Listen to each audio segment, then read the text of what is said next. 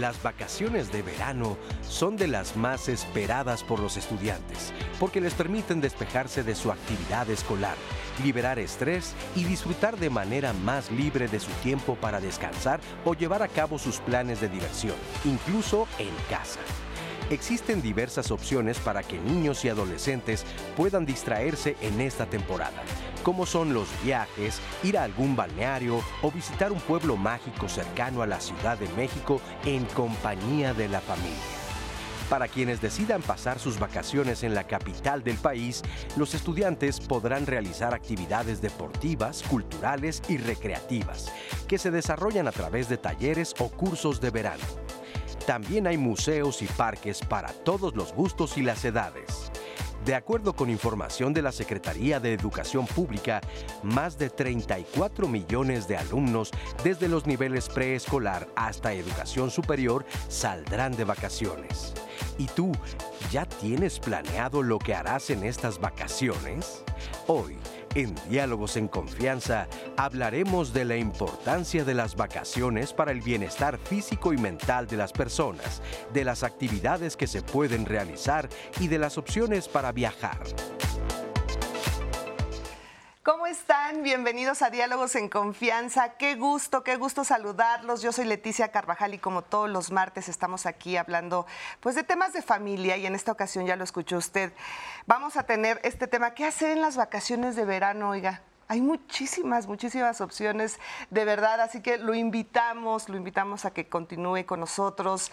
Y bueno, pues estas vacaciones sin duda son una de las más esperadas por los niños, las niñas y los jóvenes, así que vamos a estar juntos aquí para darles opciones, para hablar acerca de los pueblos mágicos, de nuestras playas, qué hacer si nos quedamos aquí en la Ciudad de México, nuestros bosques, nuestros museos, nuestros parques, nuestros, bueno, hay muchísimo, muchísimo por hacer y para todos los presupuestos. Así que ojalá nos acompañe para que juntos pues decidamos qué vamos a hacer en estas vacaciones de verano.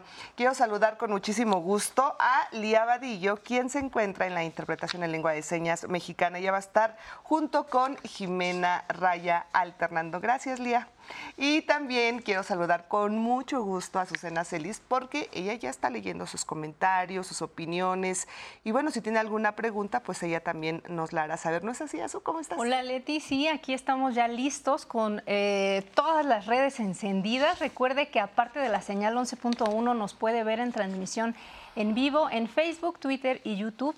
Y ahí puede dejar sus comentarios, preguntas. Ya empezaron a hacer preguntas, eso ya me empieza a gustar, de qué pueden hacer en las vacaciones cerca de la Ciudad de México. También puede llamarnos si usted nos está viendo eh, desde su casa al 55 51 66 40 00. El centro de contacto con la audiencia recibirá todas sus preguntas, dudas, comentarios. Si usted quiere tips de qué hacer en estas vacaciones, nuestras expertas les van a compartir muy buenos consejos. Así es, y también le recuerdo que nos puede, nos puede ver a través de nuestra aplicación de 11 más. Mire, yo ya la tengo aquí y yo ya empecé a ver el diván de Valentina. Puede ver todas todos los, los programas. ¿Ay, a poco no veían el diván de Valentina cuando.? Bueno, sí, claro. Son más jóvenes, ¿verdad? Sí, pero, sí lo veía. Bueno, a mí, me, a mí me encantaba de verdad ver esta serie y la estoy viendo a través de nuestra aplicación. Hay más de 200 programas. Además, mire, puede ver diálogos en confianza pero además puede ver los noticieros, mire, La Malinche, Soy tu fan, Operación Mamut, bueno, todos los programas del 11 que se han transmitido los encuentra en nuestra aplicación de 11 más porque 11 más va contigo a todas partes. Así que desde su celular podemos estar aquí conectados. Así que ya no hay pretexto para seguirnos aquí en el 11. Ya tenemos nuestra aplicación completamente gratuita. Váyase a la tienda de aplicaciones y ahí nada más pone 11 y el signo de más y ahí ya va a poder ver todos, todos los contenidos de Elonce. Así que ojalá, ojalá la pueda bajar a su dispositivo.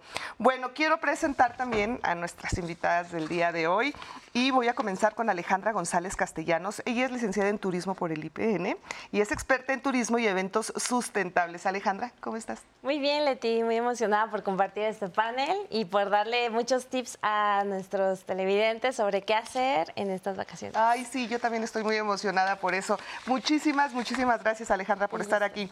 Elena Paz Morales, ella es profesora de la Escuela Nacional de Entrenadores Deportivos y mire, es docente en la licenciatura en Administración del Tiempo Libre de la Universidad Inca. Elena. Gracias por estar aquí. Un gusto encontrarnos. Y recordemos que nosotros hacemos las vacaciones, no el lugar. Y lo que hacemos, nosotros lo construimos. Exactamente. Y tú nos vas ahorita a explicar cómo vamos a administrar nuestro tiempo libre y más en estas vacaciones que va a ser muy, pero muy importante. Gracias por estar aquí, Elena. Gracias. Magali Cadena, ella es directora general de vinculación comunitaria de la Secretaría de la Cultura de Cultura, perdón, de la Ciudad de México y es coordinadora de cursos de verano para niños, niñas y jóvenes aquí en la Ciudad de México. ¿Saben cuántas sedes? En 442 sedes. Así que mire, de cursos de verano y opciones para hacer en estas vacaciones, claro que Magali es experta y nos va a dar muy buenas opciones. ¿No es así? ¿Cómo estás, Magali? Muchas gracias, Leti.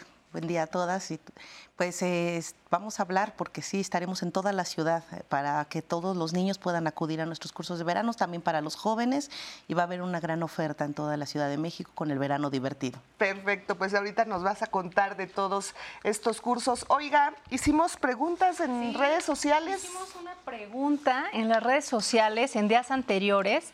Vamos a ver qué nos respondieron porque para abrir el tema esto está muy interesante. La pregunta es, ¿Qué vas a hacer en estas vacaciones de verano? Hay múltiples respuestas. Vamos a ver qué nos dijeron. Preguntamos en nuestras redes sociales, ¿qué vas a hacer en estas vacaciones de verano? Y estas fueron algunas de las respuestas que recibimos. Ángeles Valdés Maciel, estar en casa con mi familia, tratar de descansar un poco más, ya que para empezar me levanto a las 4.30 de la mañana y pues aparte prefiero usar el dinero en cosas básicas como comprarle zapatos o tenis a mi hijo que le hacen mucha falta. Alejandra Arango Cervantes. Estar en casa, ver a mi familia, pasear y celebrar mi cumple. Ana María García Simón. Trabajar, estresarme con mis hijos y ver diálogos en confianza. Tinkerbella Ragu. Tratar de hacer algunas actividades con mis pequeños, aunque no es posible salir fuera de la ciudad. Hay muchas actividades que podemos hacer para salir de la rutina y que las vacaciones sean inolvidables. Mari Estrada. Lo mismo desde hace 40 años y no puedo acabar. Carlos Monfer flojear, ver películas, flojear, más películas. Leticia Contreras, ver las fotos y videos de los que salen de vacaciones. Luis Alonso de la Garma, yo en particular voy a descansar en casa ya que es de mi propiedad y no sé qué otra cosa se me puede atravesar. José Valois, tengo ya planes para Cancún, disfrutar, bailar, beber, conocer gente, estar al día con la moda. Ofelia Acevedo Velázquez. Trabajar, gracias a Dios, trabajar. Lucero Ramírez. Nadar en albercas de agua termal de Perdis cada 15 días. Magda Mendoza Usar tiempo para mí, dejar de pensar en el trabajo, limpiar lo que pueda y hasta donde pueda, escuchar mi música, ver mis películas favoritas, leer, ir a zumba, ver diálogos en confianza, cocinar para mí, vivir, solo vivir. Paloma Calderón, voy a irme a un crucero. Cruzaré la cocina, la sala y el campo deportivo de mi pueblo.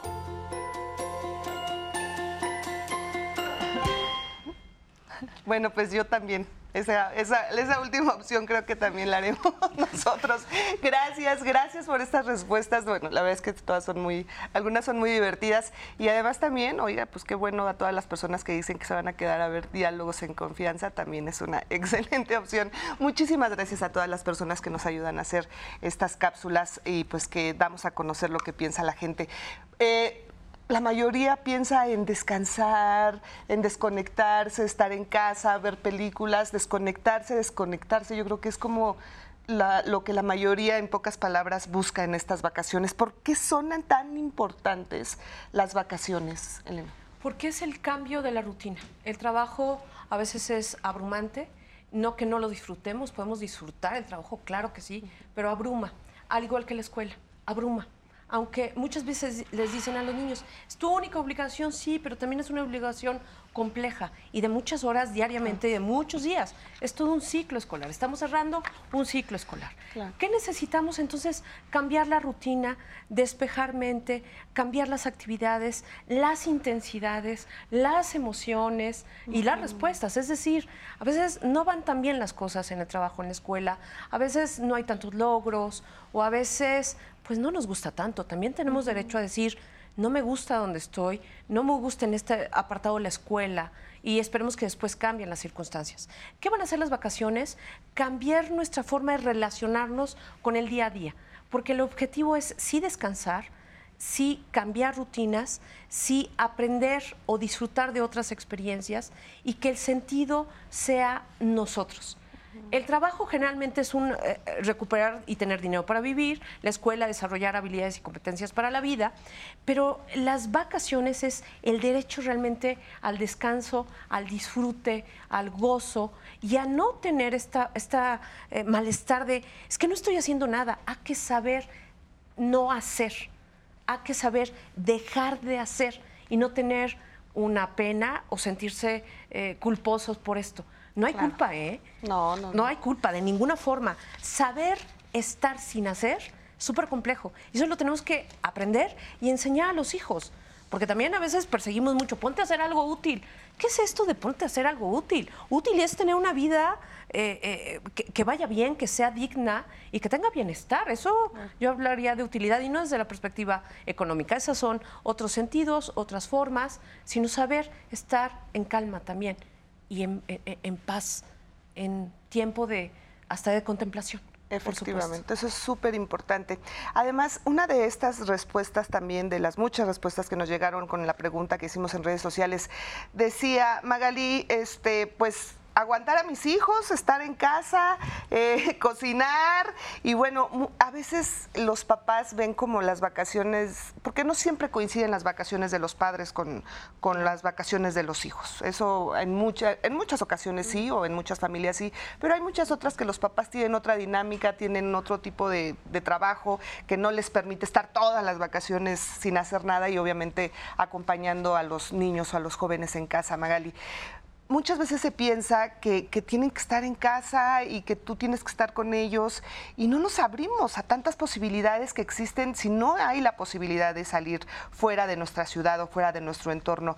Hay muchísimas oportunidades cerca, muy cerca de nosotros, que la tenemos al alcance de nuestras manos y además completamente gratuitas. Totalmente. Pero también otra cosa que pasa previo a las vacaciones es que también las madres de familia también lo viven con preocupación y con angustia, porque las que trabajan, las que son jefas de familia, de pronto es ¿Y qué voy a hacer? Porque la escuela también sirve para un horario en donde las madres pueden dedicarse a otras ocupaciones, o los padres de familia, o los cuidadores, ¿no? que en muchos de los hogares son las figuras de los abuelos, las abuelas. El poder también generar un curso de verano desde una perspectiva para el gobierno de la Ciudad de México, donde los niños y niñas tengan justamente el derecho a la recreación, pero también eh, la posibilidad de ayudar a la familia familia en un horario, en un tiempo en donde pues es difícil a veces con quién los dejo, a dónde los dejo. Bueno, aquí eh, la posibilidad es de que puedan estar un ratito seguros, ¿no? Cuidados, con un contenido importante, eh, artístico, en este caso de la Secretaría de Cultura. En unos días, eh, la Secretaria de Cultura, la licenciada Claudia Curiel, así como el jefe de gobierno, el maestro Martí Batres, estarán dando toda la cartelera que va a incluir el verano divertido, todas las acciones que serán de este gobierno para todas las eh, familias, para todo lo que significa en todos también nuestros secretarías y programas de gobierno. Pero en el caso las que son mi responsabilidad son este curso de verano masivo que se hizo desde por primera vez el año pasado. Este año incrementamos casi 100 puntos más. El año pasado fueron 350 aproximadamente y este año nos vamos a espacio público enormemente. O sea, estamos hablando de 214 puntos son espacio público que los vas a poder encontrar prácticamente saliendo de tu casa, en el parquecito de la colonia, en los parques que este gobierno ha recuperado, en los espacios verdes, ahí van a poder tener curso de verano. Y este curso de verano pues también le permitirá a los niños y a los jóvenes tener una parte formativa, que eso es para nosotros bien importante. Ya si gustas más adelante les explicaremos cuáles son los contenidos, pero eh, lo importante es que vayan conociendo cuando se anuncie la, nuestra página, porque ustedes van a poder ahí buscar la ubicación va a tener un micrositio de nuestra página de la Secretaría de Cultura y entonces ustedes van a decir, a ver, para verme si, qué me queda cerca. O sea, 442 puntos en toda la ciudad. Yo creo algo que nos algo debe le va a quedar cerca, cerca, a la ciudadanía. sí, efectivamente. ¿Qué es turismo sustentable? Escuchamos mucho hablar de turismo sostenible, turismo sustentable. ¿Qué es turismo sustentable, Alejandra? El turismo sustentable lo que busca es que pueda- podamos preservar los destinos turísticos, porque si bien son espacios naturales o incluso espacios patrimonio, también cultural, pues buscamos preservarlos y cuidarlos para que justo estas generaciones y las futuras los puedan también disfrutar. No que nos los acabemos nosotros y que después cuando ellos vengan, pues ya encuentren todo devastado, ¿no? Y lo que se busca es que desde esta gestión de- del destino y también los mismos prestadores de servicios turísticos como hoteleros, turoperadores, restaurantes o algunos otros más puedan gestionar adecuadamente el uso de la energía, el ahorro del agua, que no porque tengamos un grandísimo jardín en el hotel o en el espacio, pues la, despilfa- la, la podamos usar sin conciencia, sino que podamos gestionar de manera adecuada y que así podamos garantizar que a largo plazo podamos tener estos espacios. Y también viene una vía muy importante porque no solo es el destino o quien ofrece el servicio, sino también quien lo visita. El, el mismo turista o la misma persona que va a estos lugares que como le decíamos, no deje esta huella ¿no? de, de impacto, que, que si vamos a, a un bosque o a un sitio natural, pues así lo dejemos intacto, ¿no? A veces pasa que te llevas que la hojita o que encuentras ahí cosas y te los vas llevando, eso también es muy malo porque también es parte de, de- de- de la misma conservación. Claro. Y de eso falta eh, pues mucha cultura, educar y que también podamos transmitir estas cosas que aunque parezcan pequeñitas, cuando las hacemos pueden impactar muchísimo a los lugares que vamos. Y México tiene una gran oferta de de destinos y de acciones sustentables que podemos hacer y visitar también de una manera diferente. Ahorita nos das opciones. Muchas. Claro que sí, Alejandra. Vamos a ver. Aprovechando esto que estás diciendo, o sea, por ejemplo, también hay gente que se come una manzana, una naranja y que dicen las semillitas no pasa nada porque es lo natural, regresa a lo natural. Y resulta que en esa zona no es un hábitat ni de manzanas ni de naranjas, empiezan a crecer e invaden a toda la comunidad vegetal que sí vive ahí y la secan, luego se hacen plagas, ¿no? De, de- pues, vegetales o cosas que no son de la zona y eso de verdad si van y se comen algo se lo regresan en un topper o en algo para justo ser sustentables cuando visitamos los lugares, ¿no? Efectivamente, muy importante también. Oigan, los quiero invitar a ver esta entrevista con José de Jesús Rodríguez, él es presidente de la Cámara de Comercio, Servicios y Turismo de la Ciudad de México, y nos habla de la importancia de estas vacaciones y de la derrama económica que se espera en estas que son de verano. Muchísimas gracias a José, a José, a José de Jesús y vamos a escuchar qué fue lo que nos dijo. Las vacaciones, el descanso son fundamentales para la salud física y mental de las personas. De hecho, para alcanzar altos niveles de productividad y bienestar laboral, es indispensable contar con regímenes que permitan no solo el trabajo, sino también espacios de ocio. La falta de descanso y de convivencia social son, entre otros, un factor de riesgo psicosocial pues el estrés ocasionado por el desequilibrio entre las experiencias percibidas y las capacidades de un individuo le restan posibilidades de responder de manera ecuánime a cualquier eventualidad cotidiana. Estamos hablando de serios desequilibrios emocionales que afectan la salud física y mental del individuo. Es por eso que un espacio de esparcimiento, de ocio, es necesario de manera física y mental para los seres humanos, llámese para la sociedad. Durante el periodo vacacional se estima para este periodo 2023 una derrama económica superior a los 11.240 millones de pesos. Esto es una buena noticia porque significa un 20.72 superior a lo registrado en el 2022 cuando alcanzamos una cifra de 9.131 millones de pesos. Se espera asimismo que el porcentaje de ocupación hotelera esté alcanzando cerca del 50%, para ser exactos, el 49%. Estos son, desde luego, grandes noticias porque quiere decir que existe una disposición de la gente en dos rubros, en dos sentidos. Uno, que se va recuperando el poder adquisitivo, cosa que es muy importante para la sociedad. Y dos, que la gente está totalmente incorporada a una vida natural misma que tuvimos problemas, como todos lo sabemos, eh, con esta pandemia que generó que la gente no saliera de sus hogares y generó miedo. Y ese miedo, aún estando los semáforos en verde para poder regresar a temas presenciales, la gente aún se contuvo. Hoy esto significa que la gente está tomando confianza y está saliendo nuevamente a sitios de esparcimiento en donde puede convivir de una manera más segura.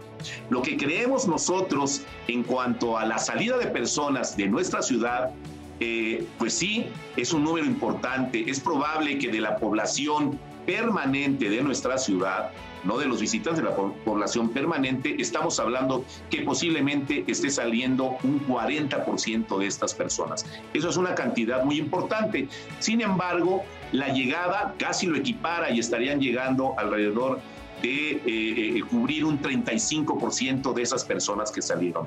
Cosa que nos parece también muy importante porque nuestra ciudad es una ciudad que textualmente, y no es un eslogan, pero es la ciudad que lo tiene todo. Gracias, gracias José por esta entrevista. Pues sí, es una ciudad que lo tiene todo efectivamente. Más adelante le tenemos la segunda parte de esta entrevista. Ya habíamos hablado, Elena, de la importancia del descanso. Hemos escuchado muchas veces esta frase de la ociosidad es la madre de todos los vicios. y cuántas veces lo escuchamos incluso decirnos a nuestros papás, ¿no? Así como de, ¿qué estás haciendo? Ponte a hacer algo.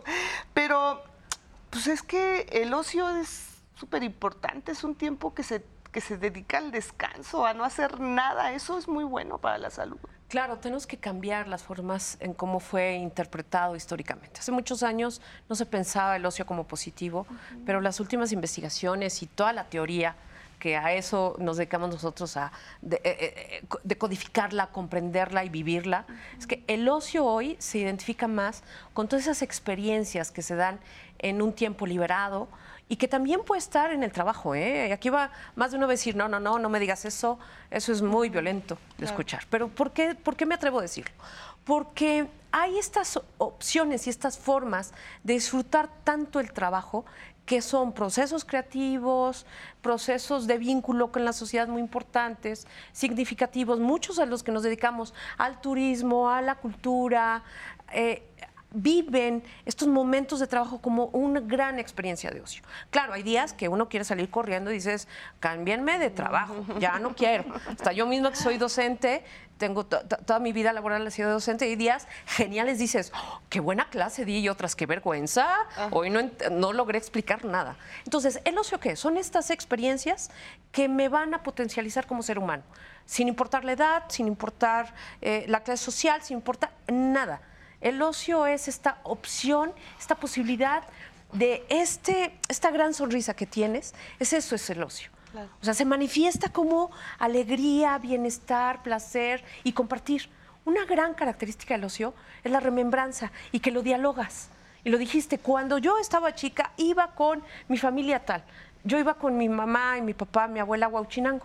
Ellos eran de Huachinango, lugares cercanos a Huachinango. Y era genial. Mi mamá agarraba camino, ella era, era educadora, era, eh, se había creado, eh, creado ahí, y agarraba camino y tú síguele, porque si no te vas a perder, o sea, y alcánzala. ¿Y esto qué es? Esta remembranza de grandes experiencias que quieres que los otros vivan. Los cursos de verano, el turismo, vivir en la ciudad, vivir también la ciudad significa oportunidades para que otros vivan, porque te ven tan bien. ¿Y qué hiciste? Es que fuimos a caminar en la tarde y estuvo genial el centro de mi ciudad. Y, es tan simple como eso, pero tan complejo, porque tenemos una gran barrera. ¿Cómo, y lo volvemos a comentar, cómo dejar de hacer algo aparentemente productivo? El ocio nos produce a nosotros, nos construye a nosotros. Pero ¿cómo aprender eso, Elena? Porque muchas veces, no sé si les pasa, yo lo llegué a decir en varias ocasiones, ah, ya quiero que se terminen las vacaciones porque ya quiero regresar a trabajar, ya quiero regresar, porque esto de estar aquí sin hacer nada como que no, no me funciona, porque no sabemos cómo relajarnos. Como no, aprendemos a descansar, no aprendemos a desconectarnos. Pareciera algo súper fácil, pero hay mucha gente que pareciera que es como adicta al trabajo y que no puedes estar en un momento sentada y decir, voy a ver una película con toda la tranquilidad porque ya estás pensando, no, porque tengo este pendiente y cuando regrese se me va a juntar más chamba y se me va a juntar más esto. ¿Cómo aprender a hacer eso? Yo creo que pasa, pasa mucho eso justo cuando de repente somos tan adictos al trabajo que creemos que no necesitamos parar, que tenemos que seguir, que tenemos que seguir, pero llegan momentos en donde ya por más que sigas te sientes irritable y esos son de repente los foquitos, ¿no? Te sientes irritable, ya no estás concentrado o concentrada, eh, ya de repente muchas cosas te abruman muy fácilmente y también es este efecto de que te sientes quemado o quemada, ¿no? Y que eso es algo que tenemos que, que evitar porque estos eh, momentos en donde ya el estrés ya nos está ya nos alcanzó, ya nos rebasó y nosotros no lo queremos ver. Estos periodos de descanso y de vacaciones nos ayudan mucho para desconectarnos e incluso también para fomentar la creatividad. A mí me encanta mucho el tema de la creatividad y porque lo vivo día a día en mi, en mi trabajo, pero también eh, poder vivir otras experiencias, como, como bien lo decía Elena, te van a ayudar justo a ver tu día a día, tu trabajo, las cosas que haces de una manera diferente. Por eso es que es muy importante que paremos y que aprendamos a no hacer nada, también se vale, y que necesitamos esos momentos de descanso y los disfrutemos y no nos culpemos de, híjole, debería de estar limpiando esto, debería estar haciendo esto, o no, tranquilicémonos y disfrutémoslo. Ahí quisiera, quisiera agregar algo que le dices súper bien. Las vacaciones y el alto no tiene que ser cuando ya estamos agobiados. O sea, no tenemos que llegar a ese punto, es como tomar agua. No tendríamos que tomar agua cuando tenemos sensación de sed. Es en cada tiempo, sorbos, las vacaciones y los saltos que provocan también sábado y domingo y los puentes, los pequeños puentes, o, es esos saltos que necesitamos. ¿Cómo, ¿Cómo educarnos al respecto? Hay algo que se llama educación para el tiempo libre, educación para el ocio, y que significa darle el tiempo, el sentido y la razón a cada uno de los momentos de la vida. Es como el amor. O sea, se ama diferente al hijo, a la pareja, a los primos. Es que lo amas más. A ver, olvídalo. O sea, se ama diferente. Las vacaciones también y los espacios de trabajo, la relación y la razón de cada estos elementos en la vida es diferente. El placer que me dan las vacaciones no es el placer que me da el trabajo. Y viceversa. El problema es que queremos ponerlo, creo, todo en una caja y todo tiene que ser tal cual se ha dicho. Y hay que romper esos paradigmas. Efectivamente, todo lo queremos siempre muy, muy bien hechecido, todo muy armado y no siempre. Y a- además de eso se trata, de descubrir, de aprender, de hacer cosas nuevas y obviamente de sorprenderte muchas veces, ¿no? Leti, de hecho, nuestra audiencia está muy atenta y nos comparte una reflexión Miguel Ángel Hernández. Nos dice, el esparcimiento es parte del desarrollo de los niños, con ello exploran, aprenden y viven nuevas experiencias que son útiles en su formación y desarrollo psicoemocional. No lo veamos solo como ociosidad o como un gasto, sino como algo que nos deja y les deja a ellos vivencias, momentos felices y a nosotros como adultos también. Ay, pues sí, y tiene toda la razón. Muchísimas gracias por ese comentario. Vamos a hacer una muy breve pausa y regresamos con más de este tema. ¿Qué hacer en las vacaciones de verano? Regresamos.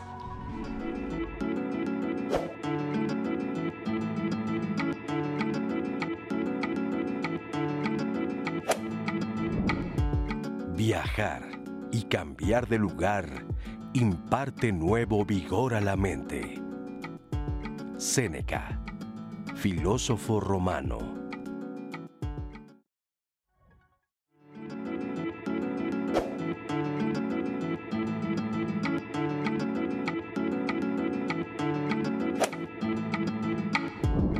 En México existen 177 pueblos mágicos para visitar, algunos de ellos muy cerca de la Ciudad de México. Continuamos con el programa, con este tema tan interesante y tan importante, aprender a vacacionar, porque también se aprende a vacacionar en familia es lo mejor poder hacerlo. Tenemos varios comentarios, nos están escribiendo y ya hay preguntas. Por ejemplo, en YouTube nos preguntan, eh, ¿qué hacer cuando los papás trabajan y los niños salen de vacaciones? Ya se habló hace rato un poco, pero en realidad quieren tips ya, ¿no? O sea, ¿qué se puede hacer? Luego preguntaban de estos recorridos que se pueden hacer en Tlalpan, eh, cómo se pueden eh, acceder a ellos. Otra pregunta, dicen aquí, los puntos donde habrá actividades por parte de gobierno o actividades gratuitas se promocionan en las escuelas, dónde podemos ir a preguntar, cómo se accede. Y están escribiendo muchas personas que tienen o están organizando eh, cursos, talleres, ahí la audiencia los podrá leer porque los están dejando. Este, son muchos ¿eh? de muchísimos temas. Eh, también tenemos acá más preguntas y bueno, opiniones, ¿no? Yolanda Vejet opina que debería de haber cursos de verano accesibles. Sí los hay, aquí tenemos a la experta que nos los va a explicar. Y bueno, eh, por ejemplo, hay una persona que nos dice que bienvenidos a las ludotecas gratuitas, ¿no? Este, también están comentando que de los pilares que nos habían dicho, los faros, hay muchísimas cosas que se pueden hacer. Y una de ellas, Leti, también es ir a los pueblos mágicos. Ustedes saben qué son los pueblos mágicos, cuántos hay, nuestra audiencia sabe. Bueno, pues vamos a ver qué son los pueblos mágicos. Y recuerde que puede escribir, digo, llamarnos también si tiene algún comentario, alguna pregunta, quiere algún tip específico al 55 51 66 4000. Y después de que vea esta cápsula de pueblos mágicos, y tiene cualquier duda, aquí están las expertas para responder. Vamos a ver la cápsula. En estas vacaciones de verano, ¿estás pensando en salir y no sabes a dónde? Podrías visitar alguno de los 177 pueblos mágicos que existen en México. ¿Sabes lo que es un pueblo mágico? Un pueblo mágico es un sitio con símbolos y leyendas, con historia, que en muchos casos ha sido escenario de hechos trascendentes para nuestro país. Cerca de la Ciudad de México podrías recorrer uno de estos lugares que muestran la identidad nacional en cada uno de sus rincones, con una magia que emana de sus atractivos. Algunos de los pueblos mágicos a los que puedes hacer un viaje corto y que no implica mucho gasto son Tepotzotlán, Estado de México. Se ubica en la zona conurbada de la Ciudad de México, por lo que se puede llegar en transporte metropolitano puedes disfrutar de las artesanías, visitar el Museo Nacional del Virreinato, ubicado dentro del convento de Tepoztlán, el Parque Ecoturístico Arcos del sitio y el Templo de San Francisco Javier. Cholula, Puebla.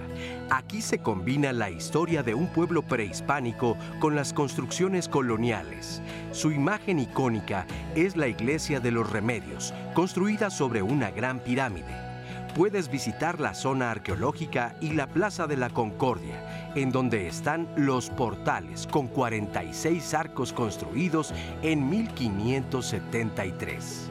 Este pueblo se ubica a hora y media de la Ciudad de México. Tepoztlán, Morelos se localiza a 74 kilómetros de la Ciudad de México. En el paseo por este pueblo podrás conocer la pirámide del Cerro del Teposteco, que ofrece una magnífica vista, el templo y ex convento de la Natividad y darte un baño de temazcal, además de recorrer el mercado y el tianguis de artesanías. Peña de Bernal, Querétaro. Considerado como el tercer monolito más grande del mundo, este pueblo es un símbolo cósmico de ceremonias antiguas. Algunos de sus atractivos son el Museo de la Máscara y la Capilla de Ánimas. Puedes conocer la ruta del queso y el vino, disfrutar de las artesanías locales y la práctica del rapel. Aculco, Estado de México. ha sido declarado por la UNESCO Patrimonio de la Humanidad. Este pueblo mágico está entre montañas, peñas y cascadas. Combina maravillas naturales con la arquitectura tradicional y entre sus atractivos están las cascadas de la Concepción, de Tixinú y del Santuario del Señor del Agua, la Casa Hidalgo y el Jardín Principal. Pues ahí tiene usted, tenemos muchísimos, muchísimos pueblos mágicos. Alejandra, ¿qué pueblo mágico nos recomiendas para este tipo de turismo? Yo recomiendo mucho la parte de Hidalgo. Hidalgo tiene varios pueblos mágicos, por ejemplo, eh, está Real del Monte, está Huasca de Ocampo y está muy cerca de la Ciudad de México. Realmente podemos ir eh, a unas horas, movernos ya sea en auto o en autobús en, en la Central del Norte y llegar a estos destinos en donde, por ejemplo, en Huasca podemos visitar los prismas basálticos, hasta hay un museo de los duendes y hay muchas lagunas. La verdad es que es un destino que, que, es muy, muy lindo y que yo creo que para todas las familias puede ser muy atractivo. O sea, hay, hay opciones para niños, para jóvenes, para adultos.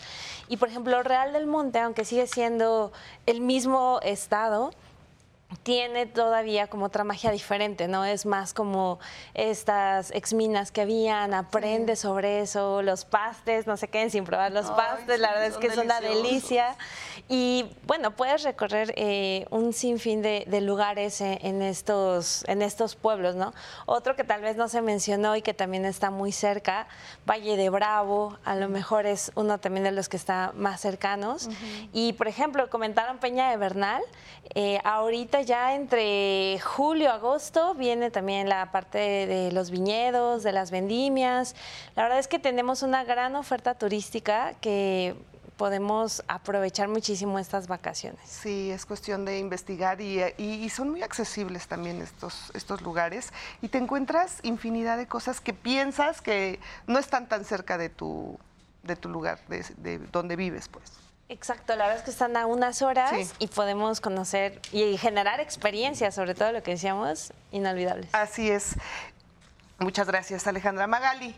A ver, vamos a empezar con los cursos, porque nos están llegando muchas preguntas, tienen muchas dudas. ¿Dónde podemos informarnos? ¿Qué tipo de cursos son? ¿Para qué niños? ¿Qué edades se divide? ¿Cómo, cómo está el asunto de eh, los cursos de verano, como comentaba al principio, van a ser anunciados, digamos, este, con la secretaria y el jefe de gobierno. Y a partir del momento en que se anuncia, empiezan las inscripciones.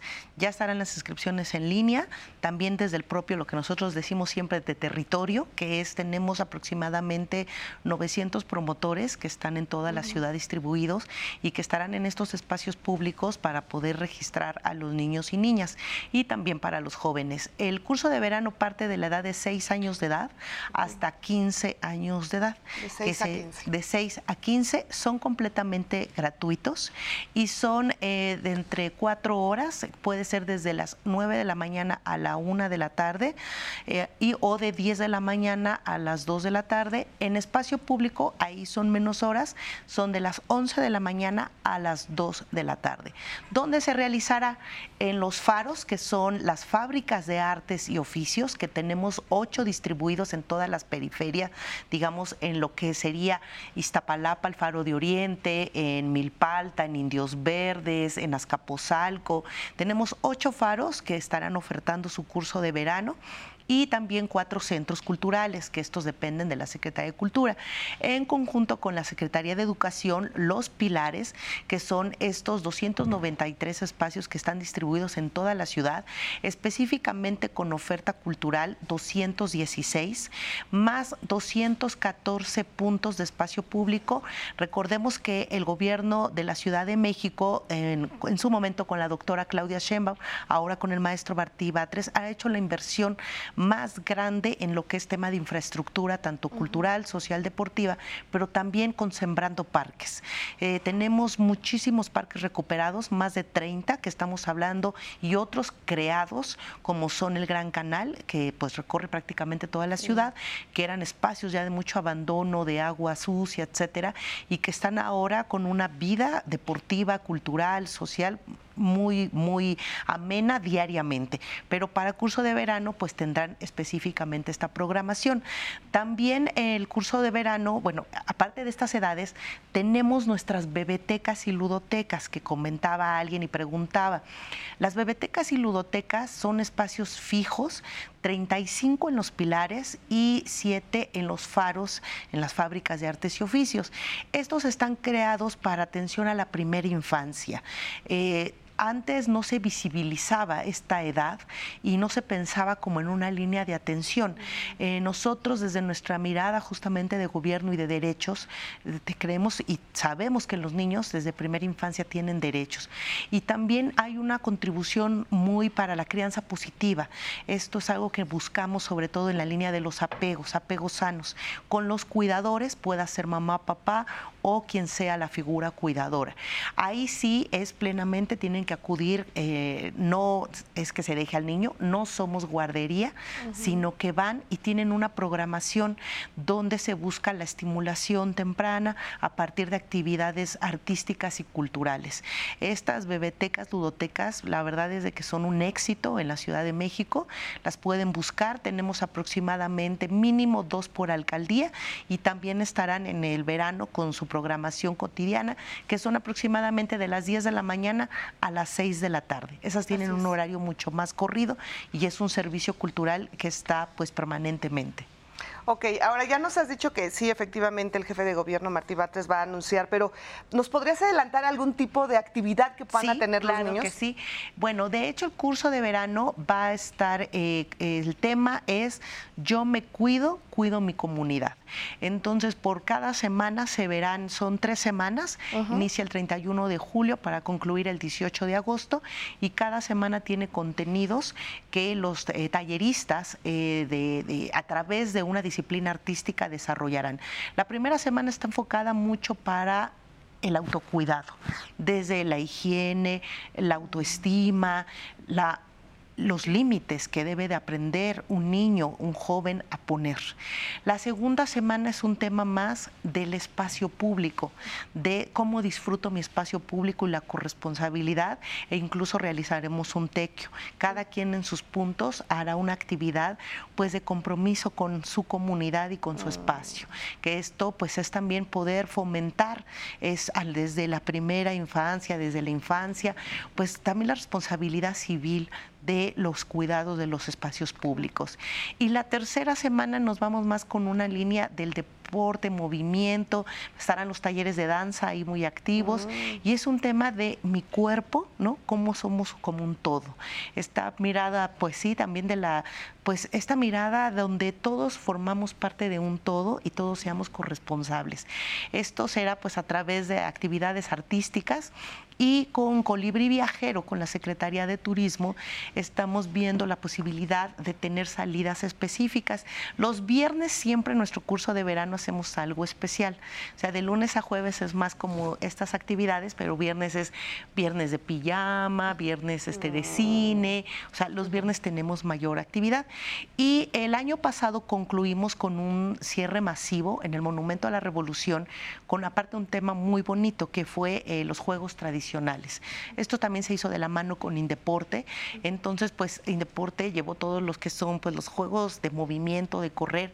Eh, es una también, pues es una prioridad para este gobierno que los niños se activen, sobre todo cuando pasamos pandemia, pues pandemia era que los niños se activen, el aumentar esta, esta eh, pues eh, psicológicamente que habían pasado por un momento de encierro, pues ahora pues es volver a la vida y de una forma muy positiva.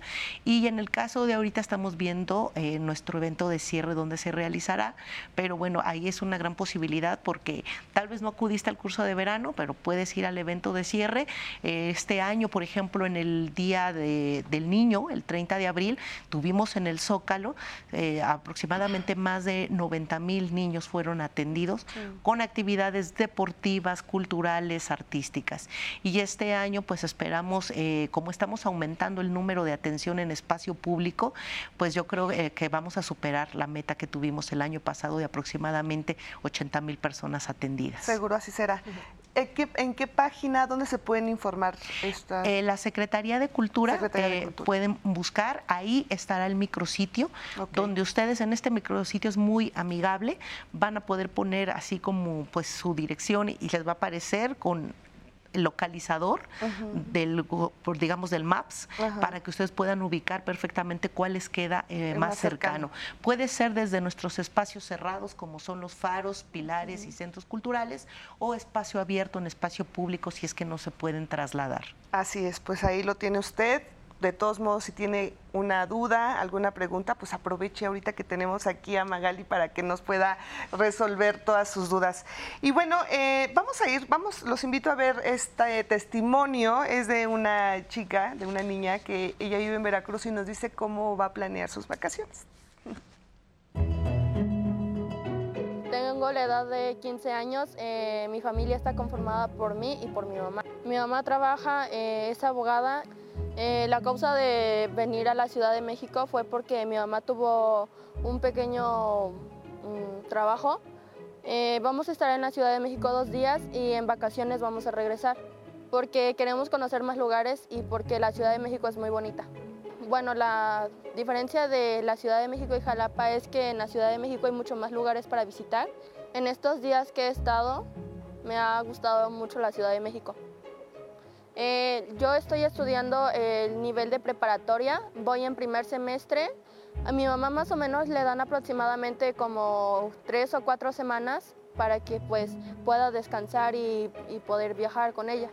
Mi mamá normalmente eh, ocupa sus vacaciones para poder salir, eh, para poder viajar y para poder ver a la familia.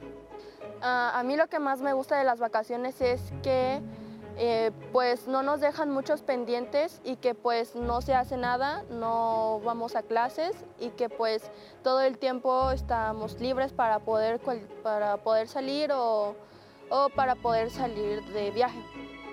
Entre mis amigas y yo nos pusimos a platicar y, quedamos en de acuerdo que una va a ir, yo iba a venir acá a Ciudad de México, otra normalmente iba a ir a Veracruz, otra iba a ir a Guadalajara y pues nos contamos lo que vamos a hacer en el transcurso de las vacaciones. Pues ahí lo tiene usted, muchísimas gracias, gracias y de verdad ojalá disfrutes, disfrutes mucho, seguro lo vas a hacer aquí en la Ciudad de México. Bueno, Alejandra, ¿Cómo estamos en nuestro país en temas de turismo sustentable? ¿Qué tan conscientes somos los mexicanos en estos temas? Nos falta todavía mucho por hacer para ser conscientes de dejar nuestros espacios que, usamos para divertirnos, para descansar, por ejemplo, las playas, los parques. Todavía vemos que nos hace falta tener mucha conciencia acerca de esto. Sí, falta, pero yo creo que también hemos avanzado y creo que también los niños justo son ese motorcito y ese factor que le insiste a la familia en que cuidemos estos espacios. Yo más bien les daría algunos tips para que justo en estas siguientes vacaciones y a lo mejor no lo hacían antes, lo puedan hacer. Poderse llevar desde a lo mejor una botella, un cilindro para agua, ¿no? Y así evitamos también comprar tantas botellitas. Me acuerdo que cuando salíamos con mi abuelita se llevaba el bote de agua y, los vasitos, ¿no? Que a lo mejor dices, bueno, voy a estar cargando, pero a lo mejor vale la pena también, ¿no? Y, y también le bajamos a las bebidas con tanta azúcar, ¿no? Que de repente pues compramos en, en la calle. O también, por ejemplo, si, si vamos a llevar Em, alimentos que tengan empaques, pues bueno, esos empaques guardarlos y tirarlos hasta que veamos un bote de basura o regresarlos a casa, ¿no? O incluso llevar alimentos en contenedores para que pues los podamos comer sin estar generando eh, eh, basura o residuos. Eso sí, ya creo que nos han educado muy bien últimamente con las bolsas de tela o las bolsas reutilizables, porque ya en pocos lugares dan la bolsa de plástico, aunque seguimos viendo, pero a lo mejor si, se llevan ahí una, mi mamá tiene una muy práctica que parece como un monedero que se hace chiquita y siempre traen en la bolsa llevarnos desde esas cositas, podemos ir cambiando en nuestras vacaciones, ¿no? O por ejemplo también optar eh, por salir a lugares tal vez en transporte público o en autos compartidos, también eso nos va a ayudar a que podamos disminuir estas emisiones de CO2 que generan los, los aviones, ¿no? Y que parece que no, pero también generan bastante contaminación en ese aspecto. Y poco a poco así ir eh, también eligiendo, ¿no? Por ejemplo, eh, en México tenemos algunos destinos que están certificados. Eh, Huatulco fue de los primeros destinos que se certificó eh, por AirCheck, que es una certificación internacional. Y en Huatulco ya tienen muy, muy metidos los prestadores de servicios que tienen que cuidar y preservar el espacio, ¿no? Otro destino es Ixtapas y Guatanejo. También es un destino que hay mucha comunidad dentro que está cuidando eh, esta, pues, esta belleza y riqueza que tienen. Loreto también es otro. Y también todos estos pueblos mágicos también nos ayudan mucho a esta parte social de la sustentabilidad, porque no solo es medio ambiente también en la parte social y la parte cultural del patrimonio, ¿no? Entonces creo que si visitamos pueblos mágicos o estos pueblos eh, autóctonos, estas regiones que de repente creemos que turismo y vacaciones solo es sol y playa, no, también tenemos toda esta riqueza, ¿no? Y también aquí en la Ciudad de México tenemos muchos espacios que nos pueden ayudar a generar esa conciencia. Por ejemplo, el pabellón de la biodiversidad que se acaba de, hace poco estrenar y que te hablan mucho de la gran riqueza que tenemos de especies. Y más allá de solo verlo de una forma como lejana, también te dicen cómo tú puedes apoyar desde tu día a día ¿no? A poder ser un poco más sustentable. Sustentable, por supuesto. Ahora, Elena, e, esta parte de saber gestionar el tiempo y de administrar todo, todas tus vacaciones, el tiempo, es súper importante pues administrarlas y prepararlas. Por ejemplo, pensar en si me voy a ir en carretera, cuánto tiempo me hago, este, si tengo el, si tengo seguro en mi auto, que todo lo debemos de tener, por supuesto, eh, administrar a dónde me voy a, si me voy a hacer una o dos paradas en el camino. Todo esto también es muy importante planearlo. Es un tema de familia o es un tema, y no importa cuántos son o quiénes participan. Ahora eh, que, escuchaba todo tan interesante que tenemos, ¿cómo hacerlo mejor? Primer elemento, primera recomendación es siéntense en familia y decidan si hay la posibilidad económica de salir de Ciudad de México o de salir del lugar donde viven. Siéntense en familia y decidan a dónde ir. A veces los que los, los mayores cometemos el error de decir, vamos a ir aquí porque porque yo quiero. No, bueno, vamos a dialogar. vamos a dialogar. Y es también un aprendizaje del uso del, del tiempo libre. O sea, dialogar en familia. Y no el que paga decide. Yo me acuerdo muy bien, uno de los conflictos con mi papá alguna vez. todas así me suena, me el que paga eh, manda, perdón, no, eh, es un es un hecho que hay que concertar. Eh, espero que no se molesten mucho la audiencia por lo que acaba de decir, pero hay que pensarlo. O sea, es un asunto, queremos que todos estén bien o lo mejor posible. Bueno, no siempre se puede todo, también hay que soltar y, dialogar, ¿no? Entonces, hay que sentarnos en familia para definir eso que nos va a dar oportunidad de asignar también tareas y responsabilidades. Tú investigas cómo llegamos, en camión, en taxi, en, nuestro coche, si tenemos coche y si no tenemos coche no es problema. ¿A cuánto está? qué tipo de hospedaje hay, qué tipo de actividades podemos desarrollar, los alimentos, los horarios, los museos, si hay playas, eh, qué tipo de espectáculos también pueden brindar, si hay zoológicos, si hay qué actividades brindan. Y entonces, ¿qué hago? involucro a todos los miembros de la familia y no solamente uno. Ya sé que como adultos tenemos responsabilidades de padres y de adultos, pero también podemos involucrar a los niños y vincularlo diferente con todo. Entonces, el teléfono y la computadora, busca algo esto. ¡Ah! Ya encontré y les va a dar emoción. Claro, hacer equipo. Eso es lo mejor que podemos hacer, efectivamente. Hacemos una pausa y regresamos con más en Diálogos en Confianza.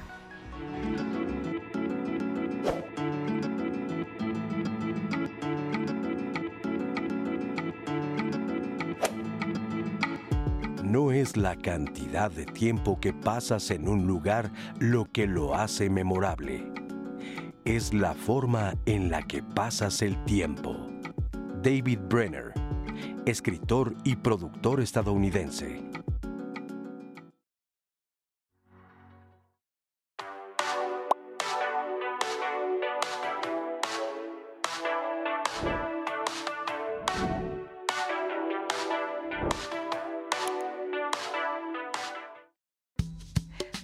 Buenos días.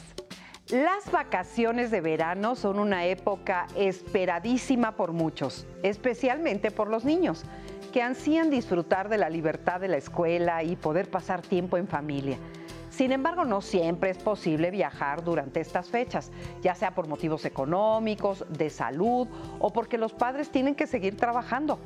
Afortunadamente, hay muchas actividades que se pueden hacer con los hijos durante las vacaciones sin necesidad de salir de casa. Una excelente opción es explorar la ciudad donde vives. Trata de visitar los museos, los parques, los lugares históricos que quizá nunca hayas tenido la oportunidad de ver y aprovecha para aprender sobre la historia y la cultura de tu ciudad y enseñarles a tus hijos sobre su entorno. También hacer un recorrido por los diferentes mercados para comer deliciosos antojitos. Es un gusto que nos podemos dar en familia. Otra opción es planificar excursiones de un día que estén cercanas a tu ciudad. Busca lugares naturales como playas, ríos, montañas, para disfrutar del aire libre. También puedes visitar pueblos cercanos, donde podrás conocer nuevas costumbres y tradiciones. Si prefieres quedarte en casa, también hay muchas actividades divertidas que puedes hacer con tus hijos. Pueden cocinar juntos, hacer algún tipo de manualidad, juegos de mesa o ver películas en familia. También puedes organizar un picnic en el jardín o en el parque que te quede más cercano. Finalmente es importante recordar que las vacaciones de verano no tienen que ser costosas o muy extravagantes para que puedan ser divertidas. Lo más importante es pasar tiempo de calidad con tus hijos, aprender juntos y crear recuerdos que durarán toda la vida. Así que si no puedes viajar durante estas vacaciones, no te preocupes. Hay muchas opciones para disfrutar de este tiempo en familia. Nos vemos la próxima semana. Si piensas pasar tus vacaciones de verano en la Ciudad de México, estos son algunos parques que puedes recorrer con tu familia. Alameda Central. Es el parque público más antiguo de América Latina y de más tradición en la Ciudad de México. Entre sus estatuas, varias de ellas rodeadas de fuentes, destacan la de Mercurio y Venus. Además, está el hemiciclo a Benito Juárez y el monumento a Beethoven. Se ubica a un costado del Palacio de Bellas Artes. Bosque de Chapultepec. Es un espacio rodeado de áreas verdes y árboles en donde hay tres lagos y en uno de ellos es posible remar. Dentro de esta área se puede visitar el castillo de Chapultepec y el zoológico, que se ubica en la primera sección del bosque. Parque México. Ubicado en la zona de la Condesa, este parque cuenta con un área especial para mascotas, senderos para correr y un estanque. Son famosos la fuente de cántaros y el reloj en el corazón del parque. Parque de los Venados. También es un buen lugar para que los niños se diviertan. Se le conoce así por sus emblemáticas esculturas Está conformado por 18 jardines divididos por varios andadores. Cuenta con canchas deportivas, juegos y el teatro al aire libre Hermano Soler, donde se presentan obras gratuitas y distintos eventos culturales. Parque Hundido tiene un singular diseño rodeado de jardines, fuentes y andadores. Su particularidad es el relieve y un reloj floral de 10 metros de diámetro. Además, es famoso por sus réplicas prehispánicas. Cuenta con un museo al aire libre y área de juegos infantiles. Parque Masayoshi Ojira Aquí está el jardín japonés más grande en el país. Ubicado al sur de la Ciudad de México, el parque alberga una casa del adulto mayor y muchas especies originarias de Japón, como maples, peonias, ciruelos y cerezos. Anteriormente se le conocía como el Parque de la Pagoda, Parque Cantera Coyoacán. Es un nuevo parque que reemplazó al Parque Imán. Hay paredes para escalar, un área de patinetas, senderos para bicicletas, canchas y áreas de juegos para niños. Todo el espacio utiliza superficies de piedra del volcán Chitle, que entró en erupción en el siglo II. Está ubicado entre Ciudad Universitaria y el Estadio Azteca. Ciudad. Bueno, ahí tiene usted estos parques de verdad que, ay, ¿cómo se disfrutan ir a estos, a estos lugares? Eh, hacer picnic, caminar, conocer, desconectarte, estar en contacto con la naturaleza, que muchas veces pensamos que estando en la ciudad no tenemos esa posibilidad, pero quien no ha ido al bosque de Chapultepec, ahí nada más. Y además está súper céntrico, creo que está al alcance de muchas, muchas personas, de verdad. Yo se los recomiendo para pasar un día completamente diferente en familia, con amigos, en pareja, muchas cosas por hacer. Sí, de hecho este jueves tenemos los 100 años del zoológico de Chapultepec. Los invitamos a las 10 de la mañana, tendremos un desfile de nuestros eh, maestros y alumnos de Faros y Pilares, que pues estarán ahí animalitos representando a la fauna, mm. representando a diferentes eh, pues eh, zonas y, pues digamos climas que estarán, que son los animales que están en el zoológico, son los 100 años del zoológico de Chapultepec, entonces también habrá muchas actividades y pues bueno, tenemos también todos los parques que comentaba que se calcula que han regresado muchas especies endémicas de aves gracias a toda esta recuperación que se ha hecho de espacio público y que eran aves que ya no se veían, que ya no se veían, ya no venían a la Ciudad de México y ya han regresado por esta inversión que se ha hecho de recuperación de las zonas verdes. Claro. Ahora, también la cantidad de museos que tenemos en la Ciudad de México, eh, tenemos que aprovecharlos. ¿Por qué, ¿Por qué, se habla de que, por ejemplo, el ocio está relacionado con museos y con deporte y con...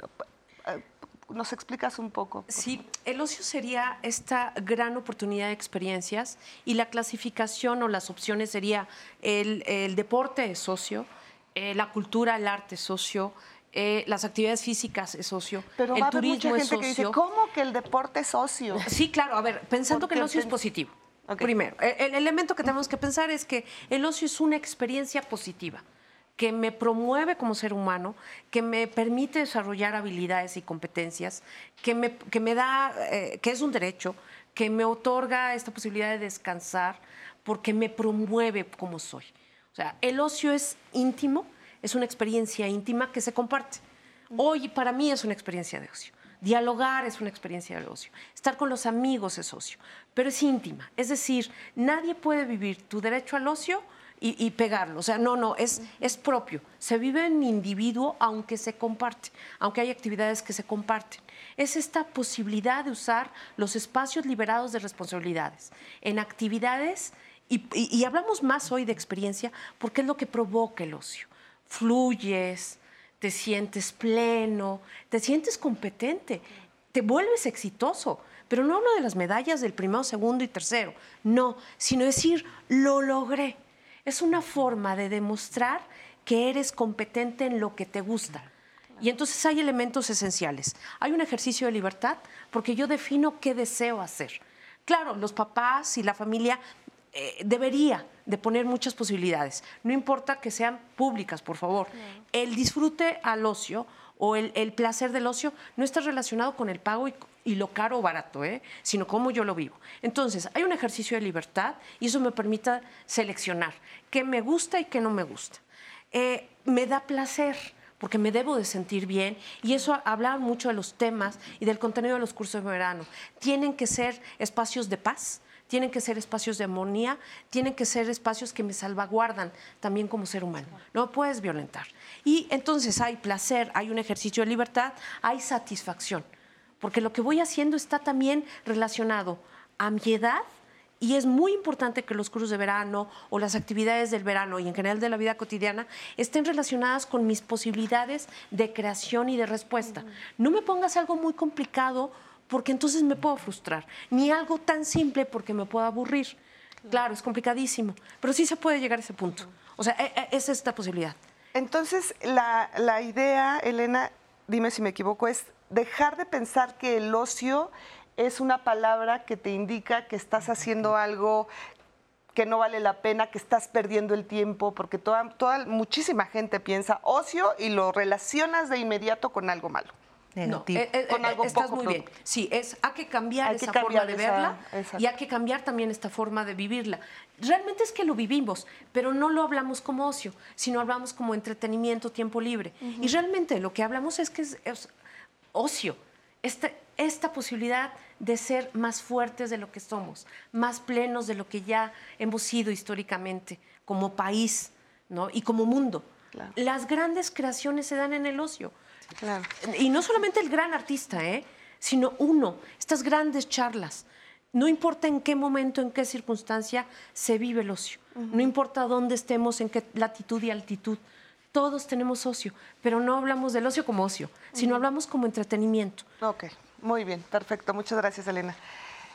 Alejandra, ¿el turismo sustentable, sostenible, está al alcance de todos?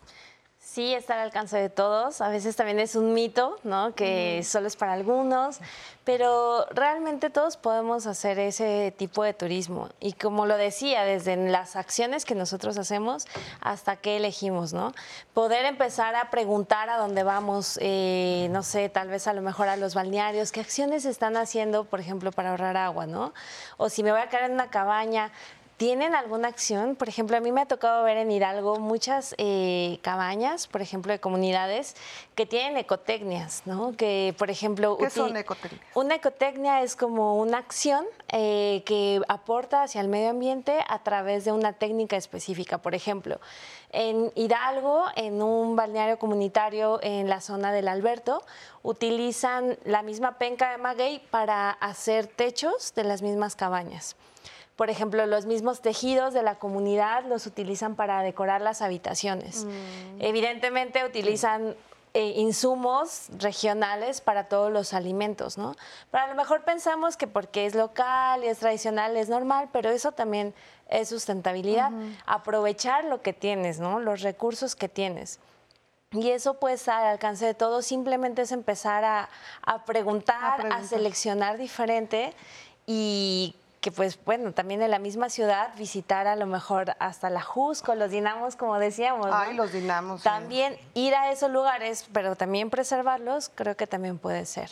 ¿Hay alguna página donde podamos informarnos acerca de este tipo de turismo, que podamos como empezar? Porque hay mucha gente que la verdad no tenemos como mucha idea de a dónde busco, cómo empiezo. ¿Algo que nos recomiendes? Eh, la- ¿O algún por ejemplo, la página de la Secretaría de Turismo, en donde están eh, toda la selección de pueblos mágicos. Ajá. Eh, cada vez que cliqueas un pueblo mágico, de hecho, viene una ficha de competitividad y sustentabilidad que te dice Ay, qué interesante. qué está haciendo ese pueblo mágico, o por ejemplo, cuál es la generación per cápita de basura en, en esa región. Y está muy interesante, puede ser una opción. Y también, eh, pues si entran en los buscadores, a veces no está tan eh, visible este tipo de turismo. Una, por ejemplo, eh, la UNESCO acaba de sacar una guía de experiencias eh, sustentables, pero habla un, un tipo de turismo sustentable en general. Eh, los Objetivos de Desarrollo Sostenible, los ODS, que cómo impactamos a la parte del fin a la pobreza, al hambre cero, a mejorar los recursos. Y hay muchas experiencias que en Ciudad de México puedes vivir, también si la buscan en UNESCO, en la parte de la biblioteca, nos recomiendan ir a Xochimilco, ir a hacer algunos recorridos a mercados, como decían, tradicionales o a locales. Y pueden ser unas opciones para encontrar eh, diversidad en estas vacaciones. Efectivamente, muchas gracias. ¿Tenemos comentarios, Azu? Tenemos comentarios y tenemos preguntas. Por ejemplo, aquí nos dicen, ¿qué opciones hay para maestros que estamos de vacaciones? Tengo 56 años, vivo en la alcaldía de Coyoacán. Me interesan las clases de baile. ¿Existen? Sí, tenemos ahí aproximadamente 16 pilares en alcaldía Coyoacán. Pilares El Reloj, por ejemplo, pueden buscarlo en la colonia El Reloj y ahí este, tenemos talleres de danza.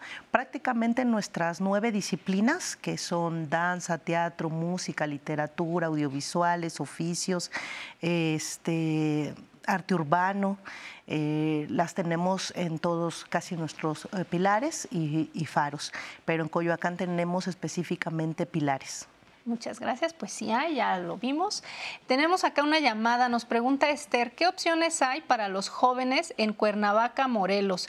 Ya lo comentaba Alejandra, se puede meter usted a la página de turismo de Cuernavaca o del estado de Morelos y ahí pues checar. O si va usted directamente a las oficinas de los zócalos de los poblados, siempre las oficinas de turismo tienen esta información para toda la población que se acerca a preguntar por cursos de verano, por destinos cercanos, etc etcétera, etcétera. ¿Tú qué recomendarías, Alejandra, para las... Pues en Morelos hay muchos balnearios, también hay zonas arqueológicas, eh, Yecapixtla, que a lo mejor también eh, la gente local pensaría, pues ya lo conozco, ¿no? Pero como decía Elena, ver esta mirada diferente de las cosas, de vivir tu localidad como turista, también eso es muy enriquecedor y sobre todo, ¿sabes? Algo que a veces olvidamos, conectar con las personas locales, ¿no? De repente creemos que vamos en un grupo, en familia, con amigos, pero cuando tú te atreves a entablar una conversación con alguien más de la localidad, es una experiencia que te llevas única y que aprendes. Entonces, ver esas, esas zonas con otros ojos creo que puede ser también un tip. Claro, y eso puede pasar para los que viven o vivimos en la Ciudad de México o los que quieren conocer la Ciudad de México. ¿Qué se puede hacer en la Ciudad de México? Y además, ¿usted sabía que existe un pasaporte que se llama Pasaporte 101? ¿Y cómo se consigue? Vamos a ver esta cápsula. Lo primero, me parece importante en estas vacaciones, es empezar con actividades que puede realizar la familia o se puede realizar en pareja, según sea el caso. Y aprovechar la ocasión para realizar actividades al aire libre y en familia. Tenemos la ciudad con mayor número de museos en este país y, diría también en América. Y desde luego los más visitados puede ser el Museo de Historia el Museo de Antropología, pero hay todavía mucho más que ofrecer. Tenemos el Museo de Arte Moderno, Museo Gastronómico, Museo de la Tecnología, Museo de la Economía.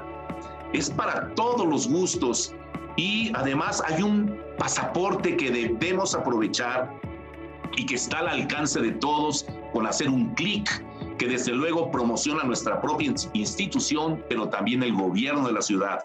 Pasaporte 101 para entrar a todos los museos que podamos alcanzar, porque también son tantos y hay que elegir los que nos eh, eh, consideren que son más útiles y de mayor interés para nosotros, y además con un costo de 250 pesos. Este pasaporte es importante conocerlo.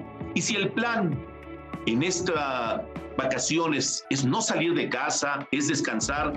Lo, lo recomendable es aprovechar pues el streaming eh, ver películas que sean de interés, que permitan estar unidos, que permitan eh, también realizarlo en familia o bien tal vez deseamos realizar un rally en nuestra propia casa en donde la convivencia se genera en otro contexto. No es lo mismo estar el día a día cada quien con sus responsabilidades y actividades a estar en un mismo, eh, en un mismo hogar, pero realizando actividades en donde todos estemos involucrados y en un tema totalmente eh, eh, de esparcimiento.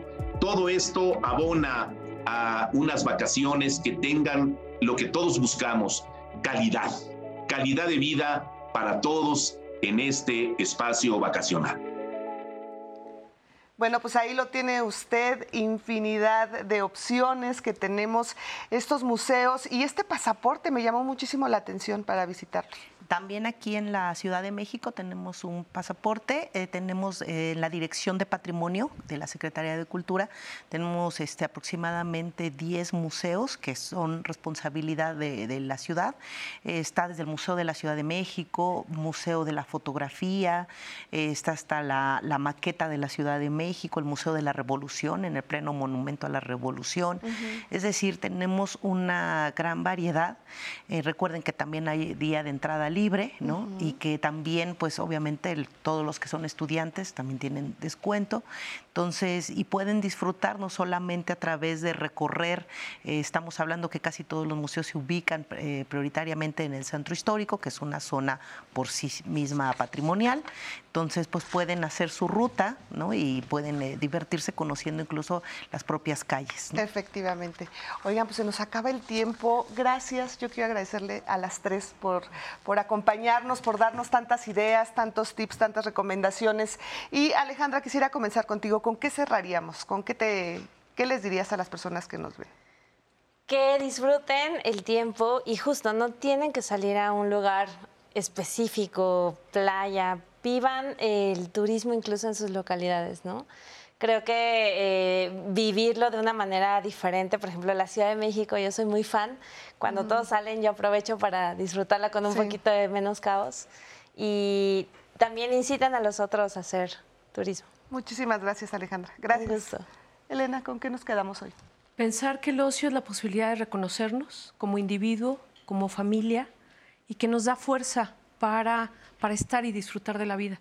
Pensemos que cada día es una oportunidad de hacer las cosas diferentes y que no importa el tiempo que tengamos, hay una gran posibilidad de experiencias que van a hacer que esta familia y que este México logre transitar en experiencias múltiples y que también mostremos al exterior. Tenemos tanto por hacer que tenemos más que a veces el tiempo liberado. Disfrutar, seguir adelante y siempre fluir. Claro que sí, muchísimas gracias. Gracias. Gracias. ¿Con pues, qué cerramos, Manuel? Pues de entrada que la gente se dé la posibilidad de conocer la gran oferta que da el gobierno de la Ciudad de México, que trabajamos para ellos, que lo que nos importa es que la gente se reconozca como sujetos de derechos y que ellos te den la posibilidad de, de decirse, tengo tiempo, porque lo importante a veces es que la gente ni siquiera se da la posibilidad de decir, no, es que no tengo tiempo, siempre se niega la posibilidad. Busquen en verdad, busquen, eh, pilares hay en toda la ciudad, faros, centros culturales, es gratuito, ni siquiera tienen, es un tema de dinero, es un tema de no, no, no me queda cerca. Hemos buscado estar lo más cercano a la ciudadanía, pero sobre todo eh, dar esta posibilidad de dignidad porque todos lo merecemos. Así es. Muchísimas gracias, Magali. Azu, ¿cerramos con comentarios? Sí, cerramos con comentarios. Tenemos, por ejemplo, a Lili Bot que nos dice, tengo a los cursos de verano entre mis recuerdos más preciados de la infancia. Arte, juegos, conocimientos. Ahora como adulta me doy cuenta del esfuerzo que representaba para mis padres, tanto económicamente como en la inversión de tiempo. Valoro mucho que Cultura Comunitaria ponga estas actividades de manera gratuita porque como bien mencionaban, hace un rato Hace un rato se debe garantizar el derecho al acceso a la cultura para todos, incluidas las infancias. Y pues así tenemos muchos eh, comentarios de felicitaciones, Leti, de que les gustó mucho el programa, que estaban muy atentos. Y pues todos los tips que se dieron quedan guardados en las redes sociales. Así es que ya lo sabe, Facebook, Twitter o YouTube. Y otra opción, descargar su aplicación 11 más para que en las vacaciones puedan ver todo el streaming del 11.